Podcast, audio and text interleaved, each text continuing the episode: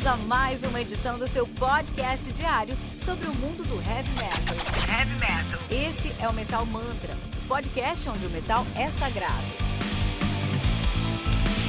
Apresentação: Kilton Fernandes.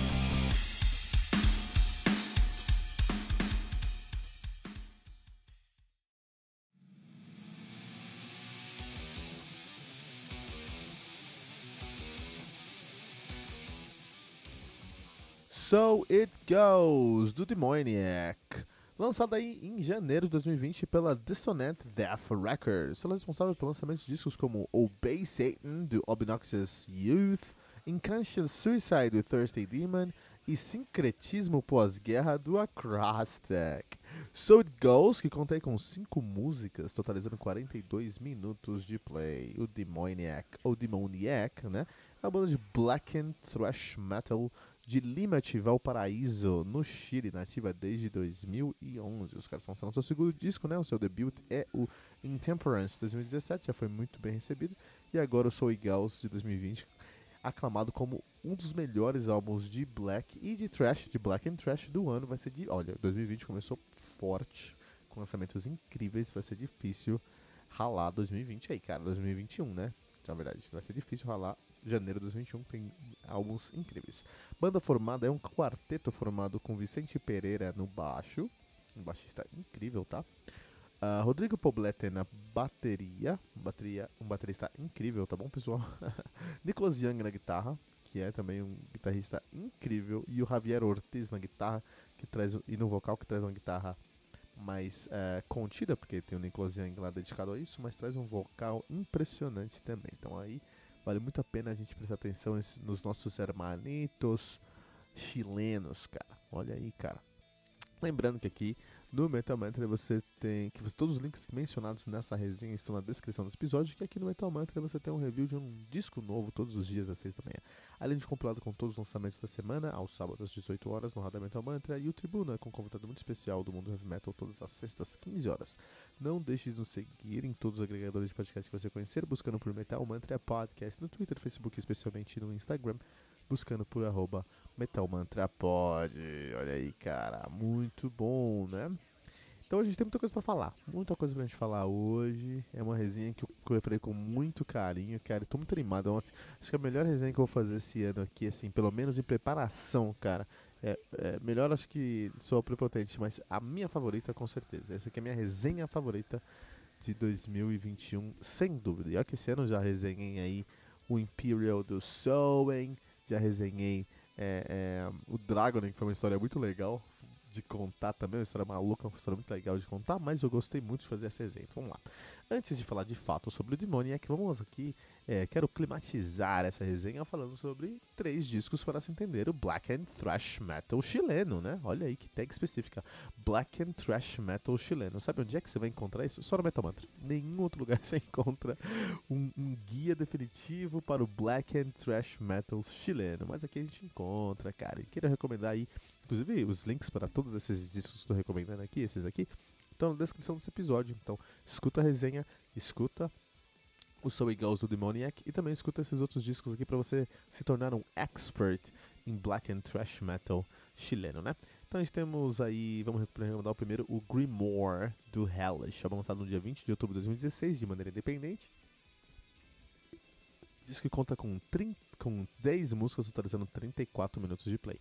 Os caras fazem um black and thrash metal, som de Pena Flor Santiago, no Chile, nativa desde 2010. Eu tô recomendando o debut dos caras, 2016. Eles têm um disco mais recente, The Spectres of Lonely Cell, de 2018. E é um disco assim, é bem, bem interessante porque fala sobre esse paganismo, né? Black and Thrash Metal tem esse, esse viés paganista, o que tá ótimo para por questões aí musicais. E eles são chilenos, então eles trazem esse paganismo com um, aspecto maia, um aspecto, um aspecto aí é, com povos, povos uh, pré-colombianos, né? Que é muito legal, que é muito bom, vale muito a pena a gente dar essa olhada aí. É, nesse sentido de falar sobre. Eles não falam diretamente sobre o. O, o Black. O, o, eles não trazem as crenças pré-colombianas diretamente aí no disco, mas tem esse viés e falam sobre isso de certa forma. E nesse ponto, nesse aspecto, eles me lembraram bastante. É, um outro disco que eu resenhei aqui foi a última resenha de 2020, na verdade, cara. O último disco que eu resenhei em 2020, que foi o. É que o nome é complicado, deixa eu buscar que o nome é muito complicado. Que é o Yao Tio Mictlan, Sagrada Tierra del Jaguar. Que você pode ver aqui no nosso Metal Mantra. Foi a última resenha de 2020, saiu em 9 de novembro de 2020, tá, pessoal? Busca lá no Metal Mantra. É, e é uma banda de black folk, mas é mexicana, então traz muito esse aspecto assim. Nisso Hellish e o Yaotil Mictlan tem muito em comum, ok? Outro disco que eu quero recomendar é o Embrace the Unholy Death, do Unholy Force, lançado no dia 18 de julho de 2015 pela Veins Full of Wrath. Productions, né? Álbum contei com 10 músicas, totalizando 35 minutos de play. One Holy Force é uma banda de black and death thrash metal também. São de Melipilla, Santiago, no Chile, nativa desde 2007. E o debut dos caras é esse de 2015, que é o Embrace the Unholy Death. Tá bom? É, também tem esse viés aí mais paganista, mas não tão voltado para a pegada do. Uh, da, da evolução da história chilena, não. Não é tão, não é tão isso. É mais genérico, mas é muito bom ainda. Musicalmente falando, muito bom. E é death metal, e é, e é, death, é black trash metal, e é, é chileno. Puta, vale muito a pena. Temos o Dan Hilson and Hate, do Dan Hilson and Hate. Esse álbum aqui lançado no dia 2 de novembro de 2019. Conta com 11 músicas, totalizando aí 1 hora e 11 minutos de play. É, é um thrash metal com muito de black metal. Os caras são de Santiago ativo desde 2017 e o debut é esse mesmo, o Dan Hilson and Hate, né? Também tem essa pegada. Então é isso aí, escutou esses três discos, você se torna aí especialista, expert mesmo em black and trash metal chileno, cara, muito legal, meu, muito bom, né? E sobre o Demoniac, So It Goes, que faz aí seu black trash metal lá, lá de Valparaíso, no Chile, né? Uh, a gente tem que se a gente vai falar de thrash metal, se a gente vai falar de, de, de, de, de um indício de, de, metal, a gente sempre tem que trazer um cenário político, cara. Senão a gente não, não consegue entender porque esse disco foi lançado. Então o Chile aí tem passado por muitas dificuldades é, é, sociais é, recentes e decorrentes de, um, de uma gentrificação do Estado, assim, por assim dizer, entendeu? Então o que aconteceu? Basicamente todo mundo lá tem um diploma muito bom. Todo mundo no Chile tem um diploma com uma faculdade pública muito boa, assim as faculdades públicas da América Latina, as melhores faculdades públicas da América Latina, sempre estão orbitando entre São Paulo e, e Santiago. Então, é, tem alguns anos que a USP, a Unicamp e PUC são as melhores, alguns anos são a Universidade de Santiago e por aí vai. Então, e, e, no Chile, todo mundo tem acesso a uma educação de muita qualidade, é de educação básica, assim, né? Educação no Chile é uma referência, não só latino-americana, mas no mundo.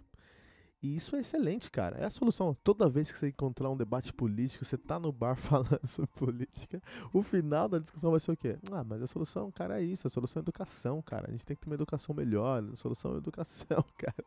Não importa onde esteja um, tenhamos um debate político, a resposta é sempre um, um uma educação melhor. E eu concordo que uma educação melhor é a solução para, por exemplo, os problemas que a gente vive no Brasil. Eu concordo. E no Chile, as pessoas concordavam sobre isso, é, é, protestaram por isso, e o Chile ganhou uma educação muito boa. Resultado dessa educação muito boa é que todo mundo lá tem um diploma. Significa um diploma muito bom, muito prestigiado. Logo, se todo mundo tem um diploma prestigiado, ninguém tem um diploma prestigiado. Você não tem mais um diferencial. E isso traz um desemprego que afeta aí 13,1% da população hoje, né, em 2020, 2021. 2020, mas 2021, né? No Brasil a gente tem 14%. Então, o Brasil tem 14% de desemprego, a gente fala que a culpa é da educação, porque não tem educação. O Chile tem 13,1% de desemprego e eles têm educação de qualidade lá. Né? A diferença é que no, no, no Chile você tem um alto custo de vida um alto o custo de vida lá é muito, muito caro, porque isso foi fomentado por investimentos privados em todos os setores da economia e na maior parte das principais cidades do país. Então, todas as cidades, a maioria das cidades do, do Chile, é, você não consegue alugar um, um, puxadinho de quarto e sala em algum lugar, entendeu? Você tem que morar num apartamento. E, é um kit, e esse apartamento é um estúdio de 30 metros quadrados, de 20 metros quadrados, de 15 metros quadrados, que custa aí muito dinheiro. que está numa região privilegiada. Isso é gentrificação, né? É, então é muito, muito estranho, muito maluco isso, né? Porque você tem uma educação muito edu você tem uma população muito educada, você tem uma população muito capaz, muito capacitada, uma mão de obra muito rica. É, você tem um país com estrutura que aceitaria esse, esse, esse profissional, mas não tem um emprego. E aí, se não tem emprego, não tem a renda, se não tem a renda, as pessoas não conseguem é, custear o dia a dia com esse custo de vida alto. Maluquice, né? Que cenário complexo, cara. E com esse cenário tão complexo, é, não de, de, onde você tem uma grande, um, um nível elevado aí de, de desigualdade social, uh, por conta de bons indicadores da política, da, da sociedade em si, né? Uma banda para falar sobre isso, uma banda para protestar sobre isso, uma banda de thrash metal sobre isso, não podia ser uma banda qualquer, não, precisa, não, não, precisava ser uma, não poderia ser uma banda dentro da caixa, tinha que ser uma banda que sai da caixa, uma banda que traz algo é, único, né? E o Demoniac traz isso, cara. Olha que maluquice. O thrash metal em geral, o thrash metal como estilo, ele tem o DNA de, de quem está indignado com o mundo onde ele está vivendo. Se você está indignado com o seu mundo, você tem que ouvir thrash metal e fazer uma banda de thrash metal, porque essa indignação é a força motriz que faz o, o, o thrash metal rodar, entendeu? É, e por mais aí, vamos entender que por mais que o Metallica, a maior banda de thrash metal do mundo e da história, por mais que o Metallica tivesse revoltado, revoltado com o conservadorismo moderno lá do Ronald Reagan, o mundo não era assim tão ruim na América em, 90, em 81, né, cara? Vamos considerar que em 81 ali não tinha as maiores tragédias do mundo na América, né? Mas já aqui, na América Latina, e aí nós tivemos aí o Rasa de Traidores do Nepal, aqui em Buenos Aires, lançado em 1993. E o mais engraçado, cara, o mais interessante é que na Argentina, em 93, eles estavam vivendo o menemismo, cara. Que é um presidente que, olha que coisa interessante, ele tinha acabado de vencer uma inflação de 5 mil por cento ao mês, tá bom? 5 mil por cento mas como é que ele conseguiu esse vencer essa inflação? Vencer uma, uma inflação de 5% é impressionante. Está chegando uma inflação aqui no Brasil de 4%, cara. Vou repetir. Tá caro o Brasil. Eu acho, eu acho que tá. Eu sinto o Brasil caro. A gente tá com inflação aí de 4%. O Menem, lá na Argentina, tinha acabado de vencer uma inflação de 5 mil por cento, cara. 5 mil por cento. Pensa nisso. Então, assim, é, o mundo era, era horrível. Não dava para viver na Argentina em 93. Entendeu? E o Menem venceu essa inflação de 50% com concessões políticas que, ao, correr da vida dele aí, é, renderiam condenações judiciais. Ele foi preso aí com 90 anos de idade, cara. Então, que mundo, né? Que mundo que os caras estavam vivendo em 93 e o Nepal foi lá e fez o Rasa de Traidores que é um título bem direto e explica muito o que está acontecendo. Na Colômbia, vamos falar sobre a Colômbia. Né, é, eles tiveram lá na Colômbia em 95, eles lançaram o Degeneración en Generación a degeneração em geração de uma banda chamada Desert War, né? Em 95. Isso foi quando o país já tinha ali o Ernesto Sampler, Samper como, como presidente, né? E 95 foi um ano que foi caracterizado pelo expurgo dos narcotraficantes da Colômbia. Foram 1.100 narcotraficantes presos e extraditados é, na Colômbia em 95. Então isso aí marcou muito porque foi uma, uma a saída de um cartel formado pelo narcotráfico, né? E a entrada de outro cartel criminoso formado por políticos tradicionais, porque foi isso que aconteceu no final do dia, né? Então imagina o grau de frustração do desertor quando lançou aí o Degeneración em Generación, a degeneração em, genera em geração, ou seja, a, a, degeneração em processo aí.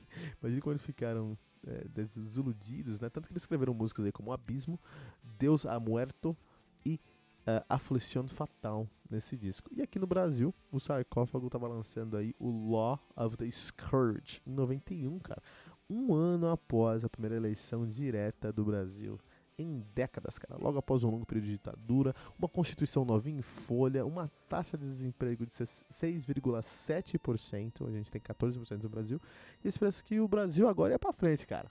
Com certeza todo mundo lá tava falando, meu, agora é a nova era acabou a mamata, agora é a nova era, entendeu? Mas o sarcófago não estava muito confiante com esse cenário, tanto que eles lançaram aí o, o, o Laws of the Scourge, Laws, Laws of the, Law of the Scourge 91, que é basicamente um manual das regras do jogo político brasileiro, cara. Olha que coisa incrível, né, meu? Meu ponto nessa resenha é que o thrash metal tem como primícia protestar contra a sociedade. E ninguém tem mais motivo para protestar do que a América Latina. Sendo assim, na minha opinião, as melhores bandas de thrash metal do mundo deveriam ser aqui da América Latina. E o Demoniac cumpre esse papel, cara. Os caras fazem um black and thrash metal com muita qualidade, muita qualidade, não só em complexidade do seu conceito, porque é uma banda que usa aí é, é uma banda que faz um thrash metal para protestar, mas eles usam uma roupagem, toda uma, uma, uma abordagem é, pagã, anticristã para agredir mesmo a sociedade, para chamar atenção, para conseguir esse espaço que eles precisam, mas por baixo dessa, dessa capa do Blackened, eles têm um thrash metal muito complexo. E, assim, com certeza eles têm um sentimento de progressão ao longo do disco, então, do, das músicas e dos discos, que com certeza me faz aí, que eu acredito que a gente pode chamar o Black and Trash Metal dos caras de Black and Trash progressivo. Inclusive, se for escutar aí Demonic, um, uma música instrumental de 7 minutos, onde você tem saxofone, você tem flauta, você tem um solo de baixo, num disco de Black and Trash Metal. Eu nunca vi isso. Então, de, pode falar o que quiser. A, a Noruega, sim, é o berço, é o berço do, do black metal. Mas eu nunca vi isso. Eu nunca vi uma banda fazer um, um instrumental com saxofone de 7 minutos e ter todo o espírito do som, né? Então é incrível. É, muito além disso, você tem guitarras aí que remetem de fato ao thrash, ao thrash metal, mas com uma equalização, uma produção toda que remete ao black metal.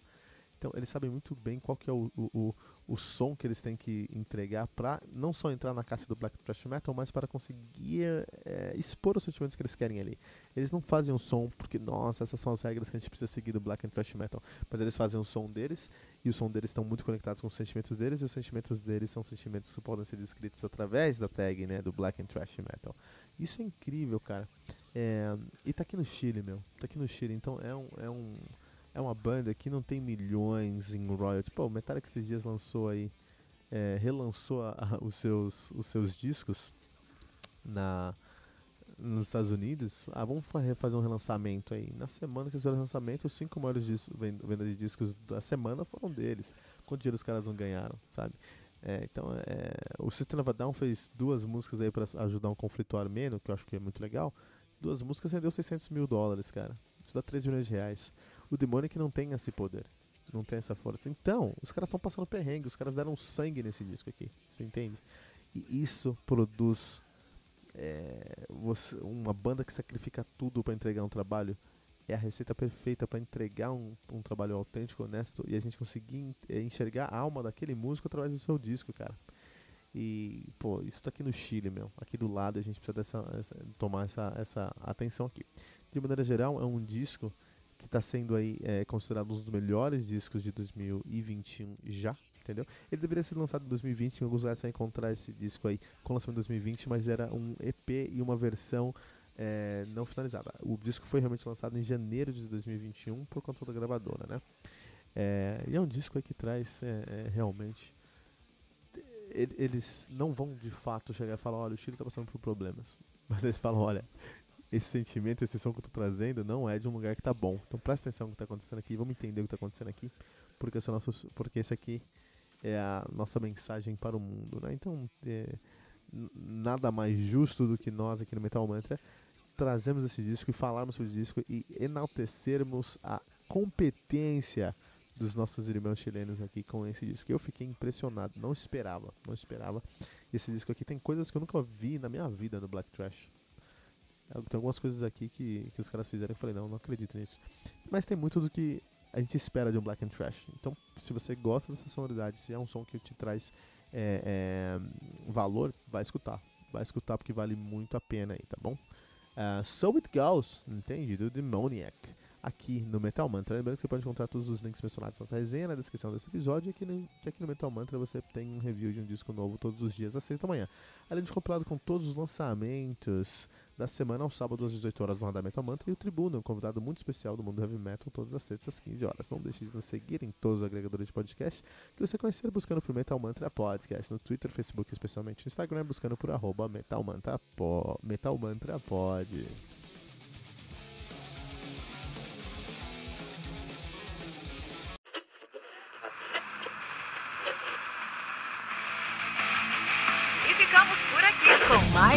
Edição do seu podcast diário sobre o mundo do heavy metal. Esse é o Metal Mantra, o podcast onde o metal é sagrado. Não esqueça de deixar seu comentário no nosso site metalmantra.com.br.